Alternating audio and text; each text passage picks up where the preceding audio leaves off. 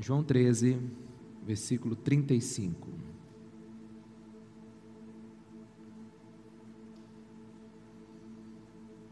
Diz assim a palavra de Deus: Com isso, todos saberão que vocês são meus discípulos, se vocês se amarem uns aos outros. Vamos ler todos juntos aqui, em voz bem alta? Com isso, todos saberão que vocês são os meus discípulos, se vocês se amarem uns aos outros. Amém?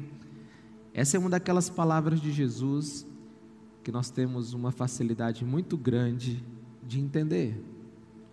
Aqui não tem nenhum enigma, Jesus vai direto ao ponto, não tem dúbias, dúbias interpretações. O que Jesus está dizendo aqui é como se ele estivesse pedindo para alguém olhar e dizer assim: olhem para os meus seguidores, olhem para a minha igreja, olhem para eles, e vocês saberão que eles são os meus discípulos quando eles amarem uns aos outros. Jesus aqui, ele está nos dando o exame, a prova, mas também está nos dando o gabarito dela. Eu, nesses dias de pandemia, tenho visto os meus filhos estudarem em casa, né? algumas escolas estão fazendo né, as aulas online, e eu já descobri que as provas dos meus filhos, e descobri também de que de algumas faculdades são provas de consulta, né? Eles acham que liberaram as crianças para fazer as provas de consulta porque né, faz a prova em casa, acho que os meninos já estavam consultando mesmo. E é interessante você fazer uma prova que você já sabe a resposta, a resposta está no livro. Então você tem a pergunta e já tem o gabarito da prova, né? Eu espero que eles estejam aprendendo. Mas Jesus também fez a mesma didática. Ele nos deu a prova. Qual é a prova? Olha, vocês precisam aprender seus meus discípulos. Vocês precisam ser uma igreja que não percam o rumo. Vocês precisam ser uma igreja que vivam segundo a minha, a minha vontade. Vocês precisam acertar. Aí ele diz assim: Mas para mim ter certeza que vocês acertaram, eu já vou dar a resposta querem ser meus discípulos, querem ser a igreja que eu desejo, amem uns aos outros. Jesus aqui, ele é extremamente objetivo e ele começa a nos ensinar muitas coisas interessantes. Por exemplo, a grande prova que você tem um relacionamento com Deus não é se você faz coisas para Ele. Quantos estão comigo aqui? Diga amém. A grande prova não é o que você faz para Ele. Nós nos achamos muito, muito úteis para Deus quando a gente está fazendo alguma coisa para Ele. A gente está tocando, a gente está cantando, a gente está servindo, a gente está fazendo muitas coisas. Mas essas coisas estão corretas, elas são também né, princípios de Jesus. Mas Jesus está dizendo assim: eu, eu, eu reconheço Aquelas pessoas que realmente estão me entendendo são aquelas que amam. Aquelas que têm um verdadeiro relacionamento comigo não são aquelas que fazem, mas são aquelas que se tornam. O sinal que eu e você temos um relacionamento com Jesus é se nós amamos pessoas. Ponto final. Esse é o que Jesus quer nos ensinar. Nesse, nesse, nesse tempo pandêmico onde nós ficamos né, dentro das nossas casas, até muitos isolados e ainda estão isolados com muita insegurança, né, a, gente, a gente tem contato com Deus. Que coisa extraordinária né, a, a experiência que, que, a doutora Carla teve, como, ela, como Deus veio sobre ela e ela teve aquela paz. Mas você percebeu o final do testemunho dela? Ela diz assim: Eu me lembrei que eu também fui chamada para falar do amor de Jesus para os outros. É mais ou menos isso, não tem como Jesus nos tocar, não tem como nós não termos é, é, é, é esse toque de Jesus e permanecermos com Ele só para nós mesmos. Quantos estão me entendendo? Diga amém. Tudo que Deus nos dá é para nós. Você pode repetir isso? Tudo que Deus me dá é para nós. Tudo que Deus me dá é para nós. Né? E esse vai ser o caminho que todos reconhecerão que nós, como igreja, não perdemos o rumo, que nós estamos vivendo a vontade de Jesus.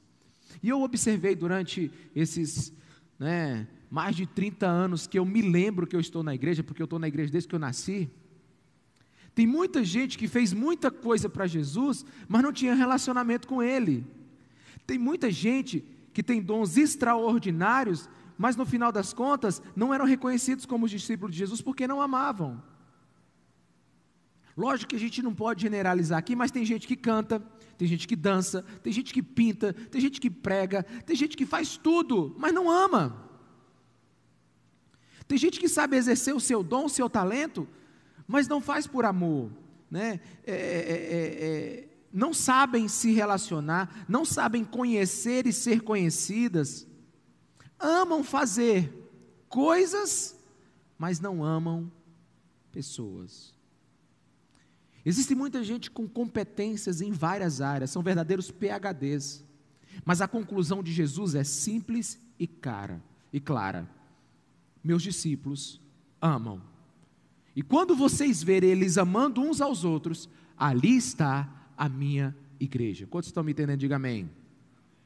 Você pode até é, discordar da mídia, né? Eu, eu vejo a mídia 10, 15 minutos por, por dia, eu assisto alguns jornais. Tem muito tempo que eu não assisto televisão, eu vejo praticamente tudo pela internet. E a mídia fala muito mal da igreja. É, a 80% do que do que as pessoas falam da igreja na mídia é criticando.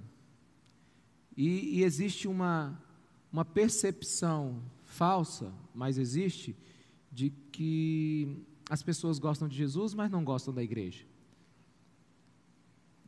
Obviamente isso não deveria ser assim, obviamente isso é amplificado pela mídia contrária ao evangelho.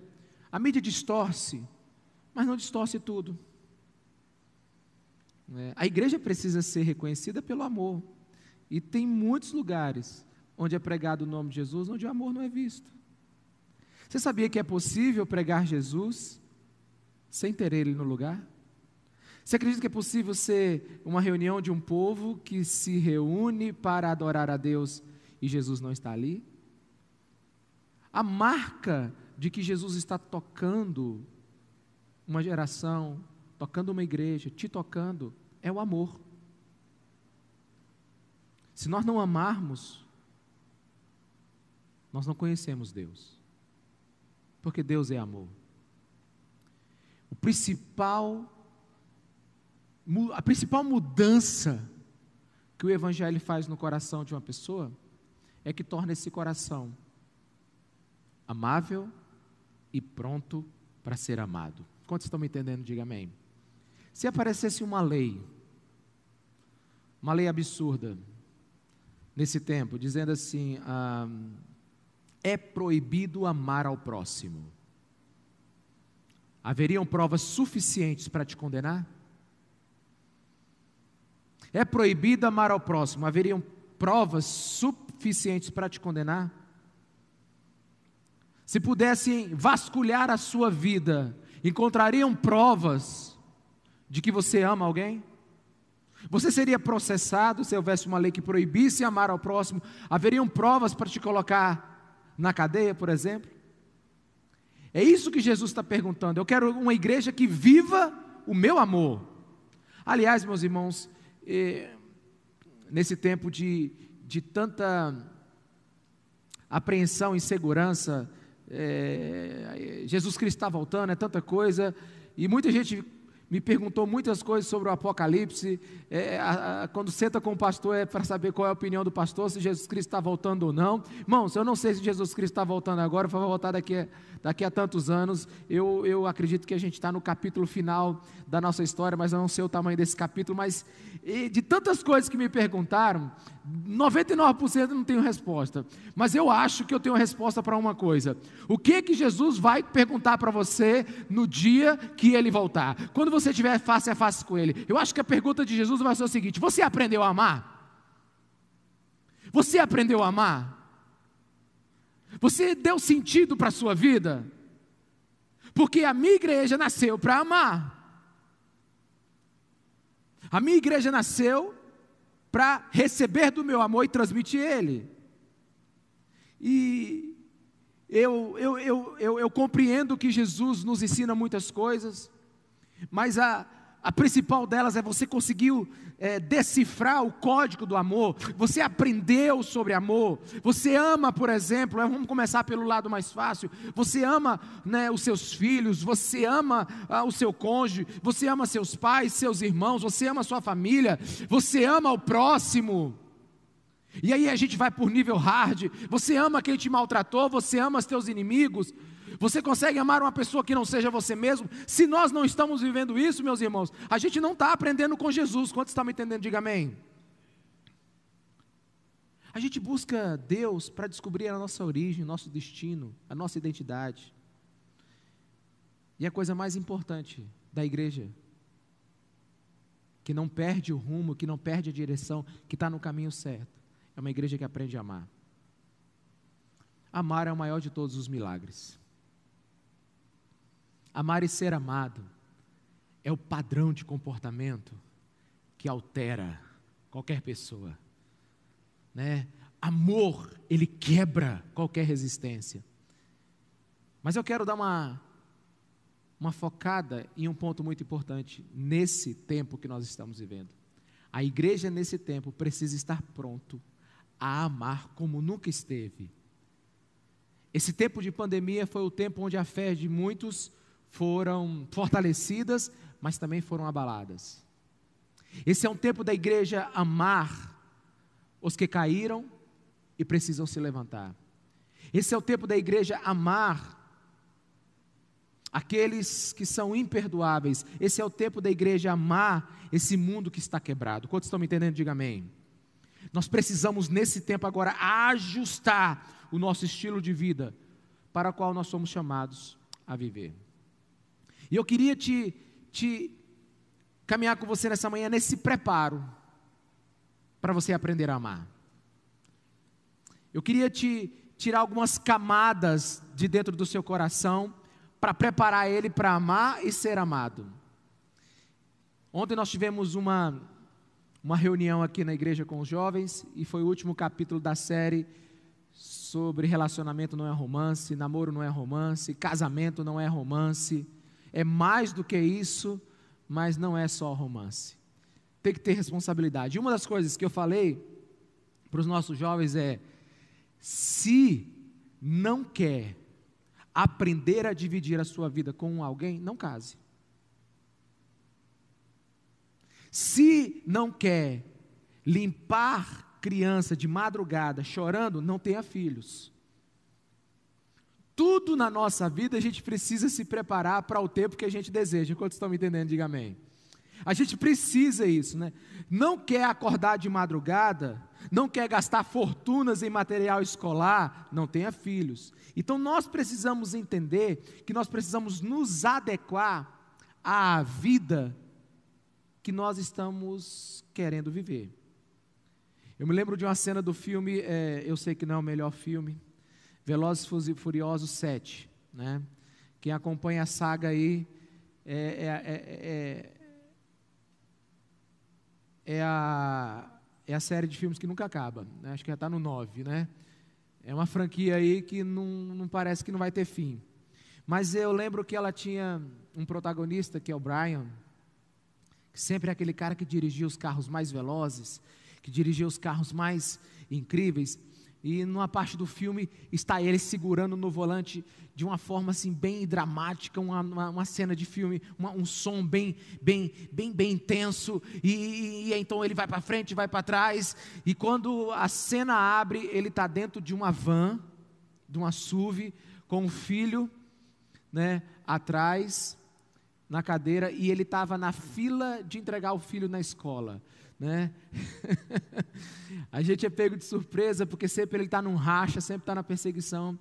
Mas ali naquele, naquela parte do filme estava mostrando a nova vida do Brian. Ele estava se adaptando àquele estilo de vida que ele estava querendo viver. Em vez de estar dirigindo um carro possante, ele estava agora numa SUV, numa van, com seu filho atrás, e ele nem sabia nem abrir a porta. E aquele filme estava mostrando então a mudança de vida que ele estava tendo, né? E nós precisamos compreender que Jesus quer que nós mudemos o nosso estilo de vida para podermos viver os princípios que ele tem para nós. Se queremos ser cristãos, reconhecido como uma igreja de discípulos de Jesus, precisamos nos tornar o povo portador da mensagem do amor e do perdão. Né? Ah, não dá para nós sermos uma igreja amarga, individualista, não dá para nós sermos isolados. Por isso, você que está me ouvindo aqui, você que está em casa, você que, que, que, que está numa igreja cristã, você que está seguindo Cristo, você que quer ser discípulo de Jesus, você que, que acredita no Deus vivo, que é Pai de Jesus Cristo de Nazaré, vai logo mudando a sua vida, porque você vai ter que perdoar, você vai ter que amar, você tem que parar de simplesmente guardar rancor por causa de briguinhas. Comece caminhando a segunda milha, comece dando a outra face do rosto, comece a viver uma vida que Jesus Cristo deu, porque nós só seremos reconhecidos por todo esse mundo como discípulos de Jesus se nós aprendermos a amar. Esse é o padrão. Essa é a única maneira da igreja dar o testemunho verdadeiro de Jesus Cristo. E deixa eu ser um pouquinho mais direto com você. 1 Tessalonicenses 2,8 diz assim: Sentindo assim tanta afeição por vocês, decidimos-lhes dar-lhes não somente o Evangelho de Deus. Olha só, o apóstolo Paulo está dizendo assim: Eu não vou dar só o Evangelho de Deus, meus irmãos, o que, que alguém pode dar de melhor do que o Evangelho de Deus? Ele diz assim: não somente o Evangelho de Deus, eu vou dar para vocês, não somente o Evangelho de Deus, mas também a nossa própria vida.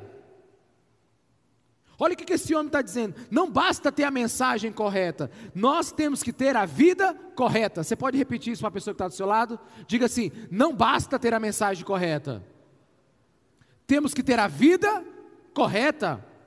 O Evangelho nunca foi uma mensagem para ser lida, o Evangelho é uma vida para ser vivida. O Evangelho nunca foi um discurso, o Evangelho sempre foi um testemunho. E quando nós começarmos a viver esse testemunho, então o mundo saberá que existem os discípulos de Jesus naquele lugar. O verdadeiro cristão não é aquele que fala da jornada. Olha como é bom é bom fazer isso. Não, o verdadeiro cristão é aquele que caminha a jornada. O verdadeiro cristão é aquele que entendeu que Jesus não é um mestre de sala de aula. Tem muita gente que só ouve, ouve, ouve, ouve, é cheio de teoria, está com obesidade intelectual, está com obesidade do evangelho na sua vida, mas não pratica, está com obesidade mental, mas está completamente raquítico em atos então nós precisamos aprender a amar. Jesus não é um mestre de sala de aula, ele é um mestre da vida cotidiana. E nós, como igreja, precisamos aprender a estar preparado para esse tempo. Nós, como igreja, precisamos estar preparados para esse mundo que está precisando do calor e do amor de Jesus. Eu fico imaginando se todas as pessoas tivessem tido uma experiência com o Espírito Santo, como a nossa irmã teve hoje. Eu fico imaginando se todas as pessoas que estão em desespero fossem conhecer Jesus Cristo de Nazaré como Ele é. Jesus Cristo, numa noite fria, é como um cobertor quente. Jesus Cristo, num dia de, de sol escaldante, Ele é como uma água gelada. Jesus Cristo, quando você está com fome, Ele é a melhor comida. E se nós aprendermos isso, esse mundo saberá que nós somos discípulos de Jesus e que Ele é o único caminho para se viver o verdadeiro amor que Deus tem para nós. Meus irmãos, a igreja precisa aprender a dilatar os seus corações. Uma vez eu estava meditando e falava assim: Jesus, como é que eu posso ser uma pessoa melhor? Essa é uma pergunta perigosa, irmão. como é que eu posso ser uma pessoa melhor? E a, o pensamento que veio sobre a minha cabeça, o pensamento que veio dentro de mim foi: você precisa ter um coração que caiba três coisas, Ricardo. Ricardo. Ame a si mesmo. Ame ao próximo. E ame a mim acima de todas as coisas. Uma igreja que não perde o rumo. Um cristão genuinamente discípulo de Jesus, ele ama Deus acima de todas as coisas. Ama a si mesmo, mas ama as pessoas. Precisamos de ter, ter corações que caibam. Eu, Deus e as pessoas. Nós precisamos de corações dilatados. Nós precisamos entender que as pessoas precisam participar da vida que Jesus está nos dando e da vida que nós podemos testemunhar a elas. Eu eu confesso para você que eu sou uma pessoa com muitos, apesar de não ser velho, né? Eu já tenho assim muitas manias, né? Eu acho que é toque, né? Se você for na minha mesa, tudo é no lugarzinho certinho, né? E eu moro na mesma casa há 21 anos. Sempre teve uma reforminha ali, outra reforminha aqui, né? Mas eu tenho que confessar algo para vocês. Minha esposa, nesse tempo, acho que ela ficou muito tempo em casa, ela decidiu então dar uma mudança lá em casa, né? Aí a mudança começou na, na cozinha. Eu pensei que era só para tirar uma coisinha ou outra. Quando eu cheguei em casa já não tinha cozinha. Tá lá, até agora não tem. Não sei nem quanto é que vai ter de novo. Aí quando eu pensei que era só isso, ela pulou para um outro quarto. Eu estou com um leve pressentimento que alguma coisa pode estar tá acontecendo lá em casa enquanto eu estou pregando aqui. Né? O fato é que lá em casa está mudando tudo, meus irmãos. E quando muda é ruim demais.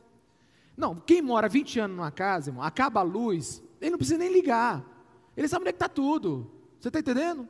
Ele sabe, ele curva aqui, ele passa aqui, ele faz assim, ele, ele sente, pega tudo que tem lá dentro, tem uma facilidade.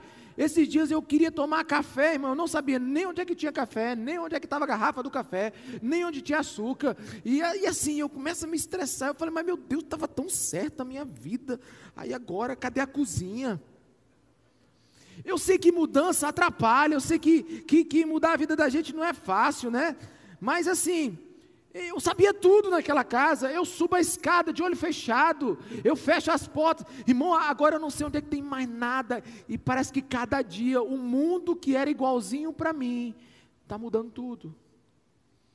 Eu chego lá em casa, não tem mais nem lugar para estacionar, porque eh, vai jogando as coisas. E, e se minha esposa está feliz, ela é feliz com mudança, irmão. Mulher é um bicho esquisito, né? A casa está quebrada e ela, ela já consegue ver o paraíso reformado e o homem só vê o caos, né? Mas deixa eu te falar, por que, que eu estou te dizendo isso? Eu estou te falando isso porque quando a gente é mais novo, a gente às vezes gosta mais de movimento do que progresso. Quantos estão me entendendo? Diga amém. É, e a gente tem, na medida que a gente vai crescendo, tendo mais maturidade, né, adquirindo mais experiência, coisas que só vêm com o tempo, né, maturidade, experiência, humildade, você descobre que a única coisa que não muda na vida é que tudo precisa mudar. A única coisa que você descobre na vida que não muda é que você precisa mudar. Por exemplo, quando eu era jovem, eu gostava da multidão, eu gostava do movimento. Quando eu era pastor de jovens, eu queria muito que nunca, a igreja nunca, nunca poderia estar em silêncio. O pau tinha que estar quebrando, e tinha que ter movimento, e tinha que ter multidão. E eu me lembro que o culto bom era o culto que a igreja estava lotada. Se não tivesse movimento, Deus não estava lá. A impressão que eu tinha no meu coração quando eu era jovem é que os meus valores não eram o que estava sendo colocado dentro das pessoas, mas era o barulho que elas faziam quando nós estávamos no mesmo lugar. Lógico que a gente tinha alguma coisa boa naquele tempo, claro. Mas era bom demais você ver um ginásio com 4 mil jovens. Era muito bom você ver, sabe, um centro de convenções lotado. Era muito bom você saber que todos os hotéis da cidade estão cheios de jovens vindo de outras cidades. Aquilo ali era muito gostoso, fazia parte de todo o processo. Mas quando você vai crescendo, alguns valores começam a se tornar mais importantes do que qualquer outra coisa. E hoje, como pastor, eu me preocupo menos com a quantidade e mais com a edificação. Ninguém gosta de pregar para cadeira vazia, ninguém gosta de pregar para lugar sem gente, mas hoje a minha maior preocupação é que aqueles que me ouvem estejam ouvindo a parte mais importante do Evangelho. Eu tenho cuidado hoje em observar, estava até conversando isso com alguns irmãos antes do culto. Eu tenho cuidado hoje em observar que nós não podemos ser o povo mais só do euforismo, o povo só da, do barulho, nós precisamos ser o povo do fruto e do fruto que permanece. E esse texto de Jesus não nos deixa escapar do que é mais importante. Esse texto de Jesus ele é clássico. Meus discípulos serão reconhecidos se amarem uns aos outros. Não é se estão todos juntos num lugar. Não é se estão fazendo bem feito. Não é se estão fazendo nem com excelência. É se amam. É se amam. Eu quero ser um pastor que vai viver pelo menos até os 100 anos de idade. E quando eu olhar para trás, eu quero saber que gente foi transformada e eu também que eles experimentaram um amor autêntico de Jesus. Eu quero, quando eu não tiver mais forças, aliás, eu vou ter força para pregar até o último dia da minha vida. Eu não quero mais simplesmente olhar para trás e dizer se assim, eu podia ter pregado outra mensagem. Eu não quero ser pastor de uma multidão de visitantes, mas eu quero ser pastor de uma igreja conhecida por amar a Deus e amar pessoas. Esse é o desejo do meu coração. É, como eu tenho amado o que essa igreja tem feito offline. Como eu tenho amado o que essa igreja tem feito sem as câmeras, sem ninguém estar vendo. Meus irmãos, se nós pudéssemos fazer uma lista das doações, da generosidade, se nós pudéssemos fazer a lista das pessoas que realmente colocaram a mão na obra nesse tempo pandêmico, irmão, seria uma coisa extraordinária. Dá vontade de escrever um livro e colocar aqui no fundo da igreja mas é Jesus que está fazendo através dos braços e das mãos da igreja. Uma igreja que ama. Mas nós precisamos aumentar a dosagem de amor em nossas vidas. Quantos estão entendendo? Amém, meus irmãos? Nós precisamos aumentar a dosagem de amor na nossa família. Nós precisamos aumentar a dosagem de amor nos nossos corações. Deixa eu ser um pouco mais prático. O amor na nossa vida hum, gera um lugar que dá liberdade para a verdade da vida de alguém. Quantos estão me entendendo? Diga amém. O amor em minha vida dá liberdade para eu conhecer a verdade da vida de alguém.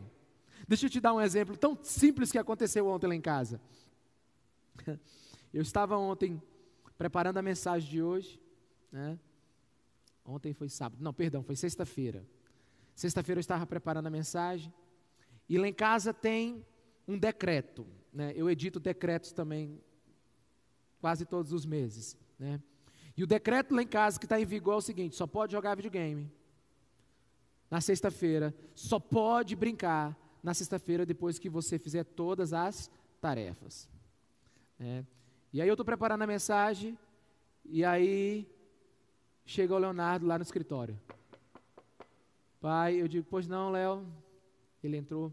Pai, já fiz todas as tarefas, menos uma. Não, então tu não fez todas. Não, pai, eu fiz todas, menos uma. Só que essa tarefa eu decidi fazer só com a mamãe. Né? Aí eu falei, por quê? Digo, não, pai, porque com a mamãe vai ser melhor.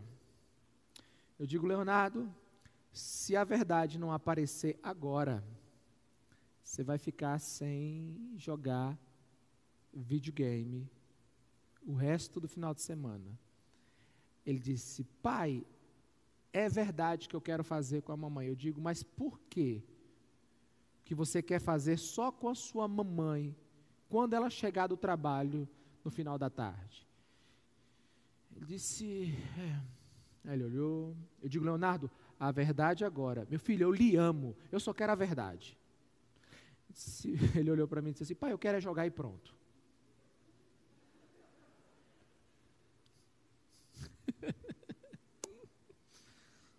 Aí eu falei: Essa é a verdade? Ele disse: Pai, é a verdade. Eu imaginei a tarefa deve ser grande, deve ser complicada.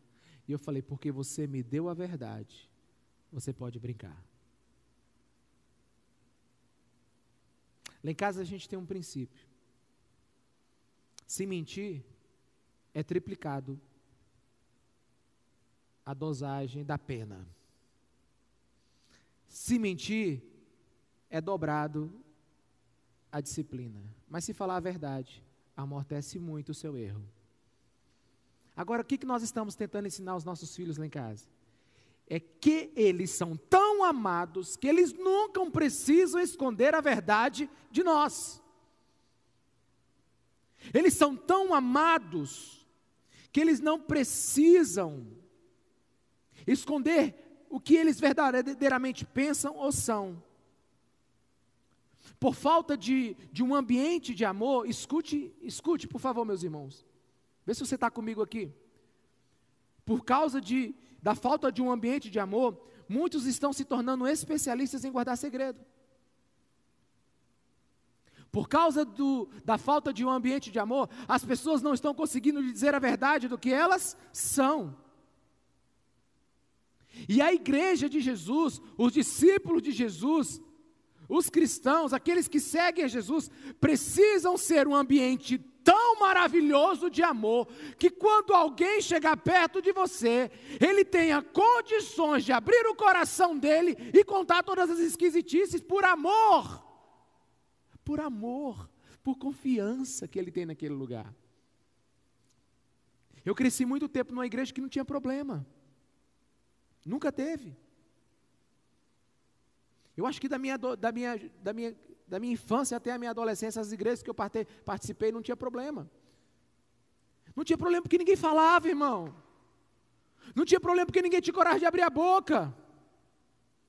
Me lembro que no ano de 2001, uma, uma, uma, um mover de Deus veio sobre a igreja que eu estava, e começou as pessoas a confessar os seus pecados.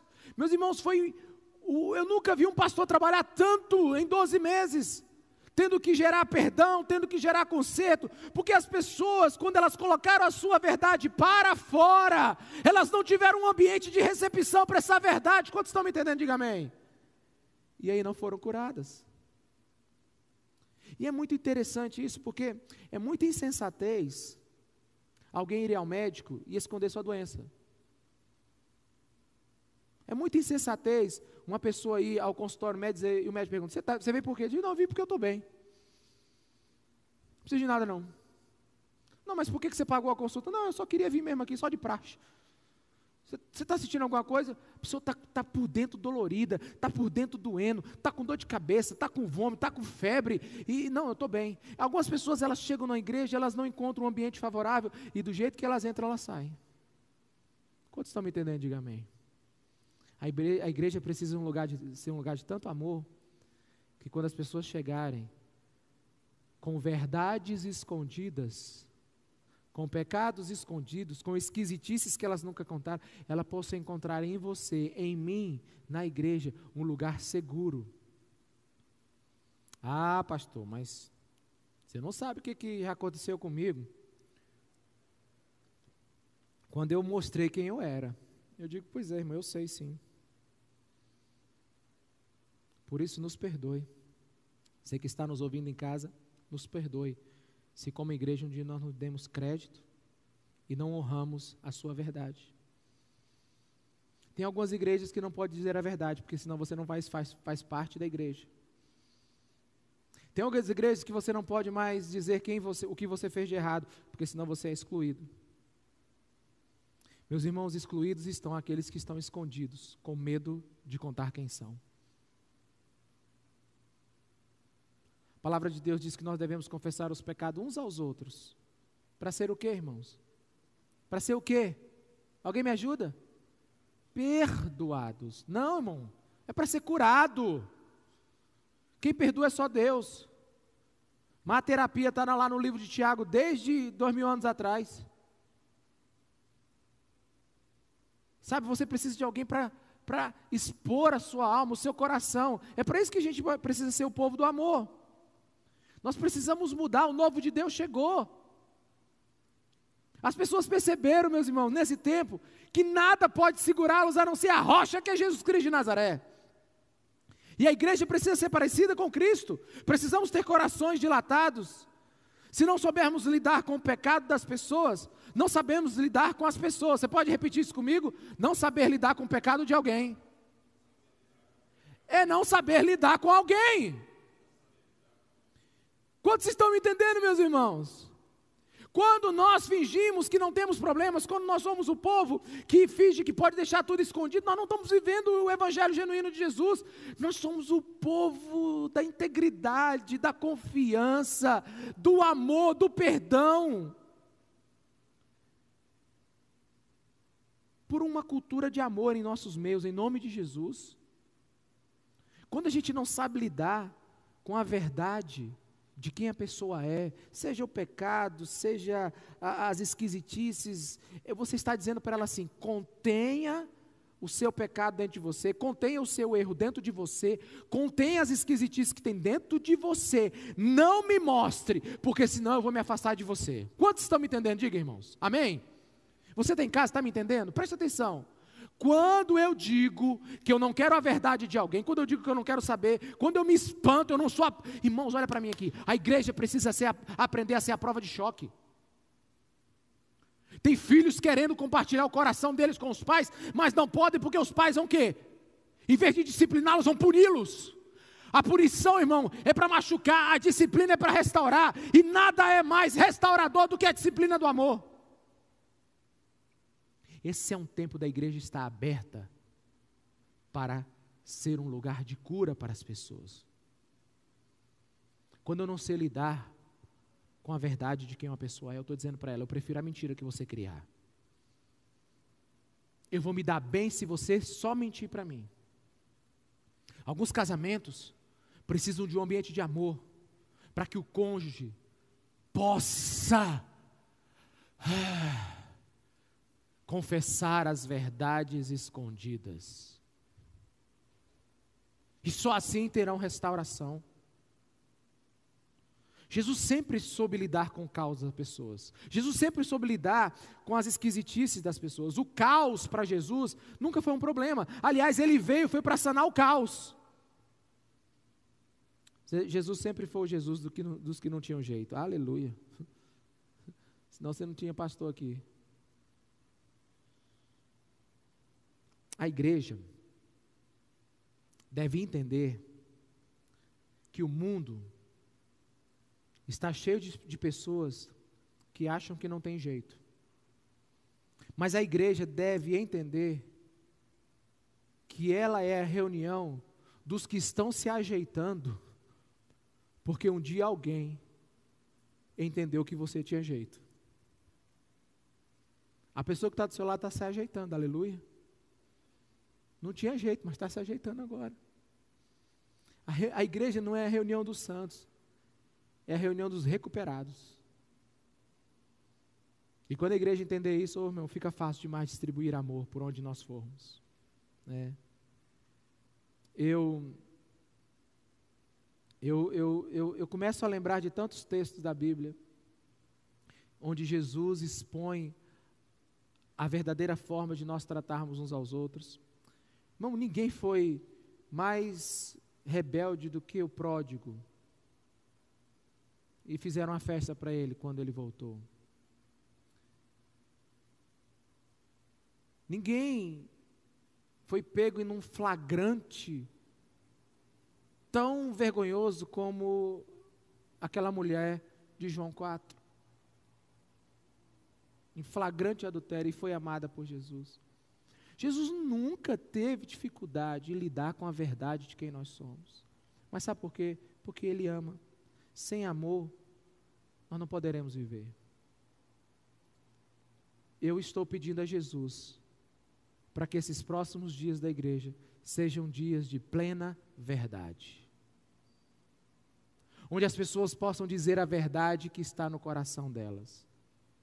Aliás, o que nós vamos fazer com a verdade? Você já viu que a igreja prega o tempo todo para nós sermos verdadeiros? Aí quando a verdade aparece, a gente não sabe o que fazer com ela. A gente a gente ora, jejua, paga o preço, luta para que a igreja confesse todos os seus pecados, para que as pessoas possam vir à luz. E quando elas vêm, a gente não sabe lidar com isso. A gente precisa aprender a lidar com a verdade. Só tem um jeito: amar. Amar. O medo da verdade, olha para mim aqui, ele é o sequestrador da verdadeira comunhão. O medo da verdade, ele é sequestrador da verdadeira comunhão.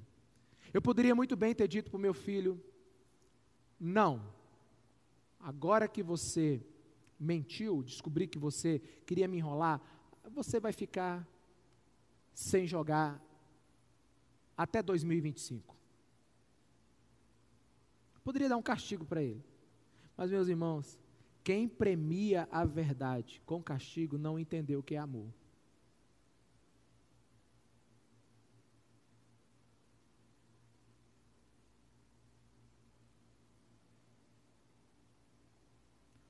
O mundo nos ensinou a ser escondidos, a dar desculpas e adulterarmos informação, porque às vezes a verdade é punida de uma forma indevida. Deixa eu te falar, no amor, no amor, no verdadeiro amor, todo medo é lançado fora e você tem coragem de ser você mesmo. Eu agradeço pela pela exposição né, da Carla dizendo assim: Eu tenho medo mesmo. Sabe? Porque já viu aqueles testemunhos? Jesus está comigo, nada me abala. O vento e o mar me obedecem também. Não. Nada é mais poderoso do que a verdade. E a verdade, ela estabelece a comunhão verdadeira. Um casal que é verdadeiro sempre terão comunhão. E nós só seremos discípulos de Jesus se nós criarmos um ambiente de amor onde a gente possa permitir que a verdade venha. Olha para mim, deixa eu te dizer uma coisa. A graça de Deus só toca naquilo que a gente deixa ela saber.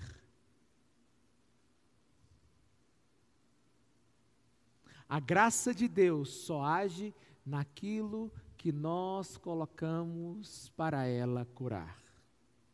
Por isso nós temos que expor o nosso coração a Jesus, para que o amor dele, a graça dele venha sobre nós. Se nós queremos ser a igreja que agrada a Jesus,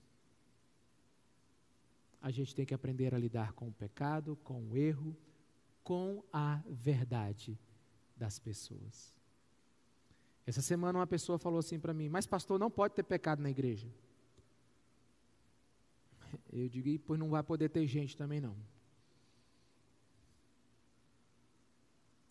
Pastor, você está fazendo apologia ao pecado? Claro que não, meus irmãos. Mas, irmão, você sabia que no céu teve pecado? Lúcifer e os seus anjos se rebelaram, foi lá.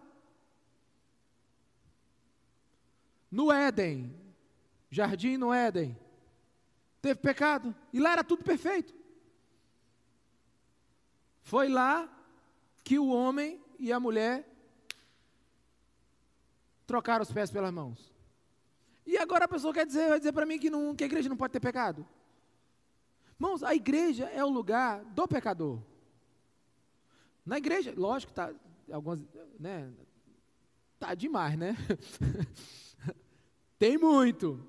Mas a igreja é o lugar onde a gente vai crescer em comunhão com Deus e com os irmãos. E graças ao amor de Jesus a gente vai vencer. É, eu sei que precisa diminuir. Mas, irmãos, na igreja não pode faltar é amor. Na igreja vai haver pecado, mas não pode faltar é amor. Amor para nós estarmos juntos. Quem está comigo aqui, diga amém. E assim, eu quero assim atacar um pouquinho agora a sua religiosidade, porque a gente precisa ter no coração o desejo correto e, e, e, a direção correta do Evangelho. Presta atenção comigo aqui. Quando evangelizamos alguém, qual é o produto final que nós desejamos? Quando evangelizamos alguém, quando falamos de Jesus para alguém, qual é o produto final que nós desejamos? É, é, é transformar um ateu em cristão? É, é, é um feiticeiro em profeta? É um, um vascaíno em flamenguista? Né? Não, irmão. O desafio de evangelizar alguém é transformar ele em alguém que ama. Ame a Deus e ame pessoas. Aleluia. Esse é o objetivo de quando nós evangelizamos alguém. Me lembro de uma, de uma, uma adolescente, ela devia ter uns 12, 13 anos, uma criança. Ela chegou para mim e disse: Pastor, meu amigo veio à igreja, ele é ateu, né? E eu não sei converter ele, me ajuda. eu entendi o coração daquela adolescente. Ela está dizendo assim: meu amigo sempre disse que não acredita em Jesus. Está aqui agora é a oportunidade. Vamos lá, pastor. Eu amei aquela adolescente. Aquele coração evangelista amoroso. Aí eu perguntei, ele ainda não acredita em Jesus? Ela disse, não, pastor, vai lá. É o pastor entre cada boca, meus irmãos. Vai lá. Eu digo, olha, você é a pessoa que Jesus vai usar. Ela disse, mas eu não sei converter alguém. Não precisa. Vá lá, ame-o, sirva-o. Não obriga ele a nada. Deixe ele apenas conviver com você que ama Jesus, para que ele descubra o verdadeiro amor de Jesus na sua vida. Deixe Jesus amá-lo através de você. Essa foi uma conversa de cinco minutos que eu tive com ela. E você sabe o que ela me dizia nos olhos dela? Ela disse: tipo, é só isso. Não precisa de ter uma palavra mágica. Não precisa de ter assim, um, um, um bom argumento lógico. Não. Só ame. O mundo precisa de evangelismo. A igreja precisa ser re-evangelizada. O mundo precisa conhecer Jesus Cristo de Nazaré. E a igreja precisa aprender que ser cristã, viver o Evangelho de Jesus Cristo, não é fazer coisas, mas é amar pessoas. Nós precisamos alterar, alterar os nossos corações. João 13, 35. Com isso, todos saberão que vocês são os meus discípulos, se vocês amarem uns aos outros. Fique de pé no seu lugar. Eu quero profetizar neste lugar hoje, na sua vida, na minha vida e nos que estão em casa, o dom de ressuscitar mortos. Você sabe qual é o dom de ressuscitar mortos, meus irmãos? É o amor. Quem ama, quem ama, traz vida para outras pessoas. O dom do amor é o dom mais precioso que nós precisamos nesse tempo. A igreja que nós buscamos ser, é a igreja que, no final de todas as coisas, o cristão que nós queremos né, nos tornar é aquele que, gera, que gere menos culpa, menos acusação quando pregarmos o Evangelho de Jesus Cristo, mas gere liberdade, gere alegria, gere verdade. Quantos aqui podem dizer amém? Esse é o Evangelho de Jesus Cristo de Nazaré. Meus irmãos, eu me arrepio todo quando eu começo a imaginar um povo que ama, um povo que aguenta ouvir as esquisitices dos outros, que é a prova de choque, sabe? Eu estava uma vez numa, numa, numa, numa sala, era um, era um tempo muito difícil da, da, da de igreja que nós estávamos passando, né? As pessoas estavam muito, muito distantes de Deus, e eu me lembro que, que uma um pai e uma filha entraram na sala e eu me lembro que quando aquele pai disse que tinha relacionamento é, íntimo com aquela, com aquela filha há mais de, de cinco anos, eu olhei para a cara dele e falei assim: Jesus, me faz como tu, a prova de choque. E eu olhei para aquele homem, por dentro de mim assim, estava tudo tremendo. Eu falei: Senta, por favor, que eu quero conversar com o senhor. Ele olhou para mim, olhou para a filha, tipo assim, olhou para ela, sentou. Irmãos, eu nunca vou esquecer, esquecer, as primeiras frases daquele homem, e foram mais de três horas de conversa. Ele disse assim: Nunca vou esquecer, meus irmãos. Isso não significa que eu sou bom, não, viu? Mas naquela hora eu aguentei a barra. Ele disse assim: O Senhor é o primeiro pastor que eu contei o meu pecado e nem os olhos mexeram. Eu me sinto confortável em abrir todo o meu coração com você agora. Meu irmão, só Deus sabe quando aquele homem me deu aquela informação que aconteceu dentro de mim. Mas às vezes a gente não é a prova de choque. Meu Deus, que absurdo! Pelo amor de Deus, irmão. Quando é que a igreja vai ter condições de saber a verdade? Daqueles que estão nela e daqueles que ainda virão. Quantos estão me entendendo? Irmão? A verdade restaura, o amor cura. E quando nós somos reconhecidos como o povo do amor, criarmos uma alta dosagem de amor aqui nesse lugar, né? elevarmos a concentração de amor nesse lugar, a graça de Deus vai fluir por aqui. E até você, que já está para ficar vovô na igreja, vai pedir para sentar com alguém e abrir seu coração. Porque é assim que nós somos curados. Nós somos curados quando nós trazemos para fora aquilo que está nos matando por dentro. Pecado sai pela boca.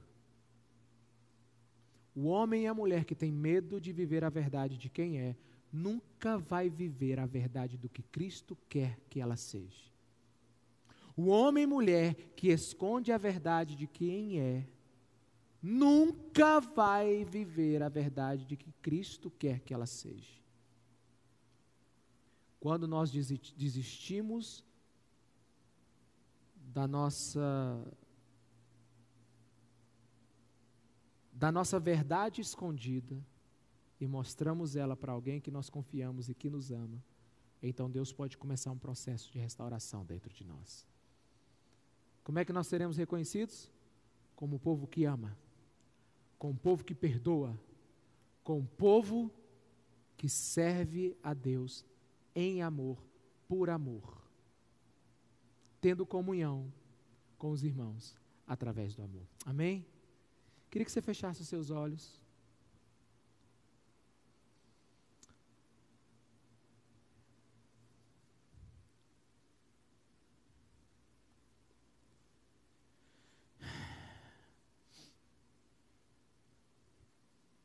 Um dia Jesus chegou para uma mulher que tocou nele, e essa mulher tinha sido curada pelo toque apenas nas vestes dele. Jesus perguntou: Quem me tocou? E depois de observar um pouco mais, a mulher disse: Fui eu. A próxima frase de Jesus é incrível: Conte-me toda verdade. Fale-me tudo. Nós seremos um lugar onde as pessoas poderão viver toda a verdade. A verdade que elas não gostam, mas elas querem se libertar. O verdadeiro amor lança fora todo medo. Medo de nós sermos quem nós somos.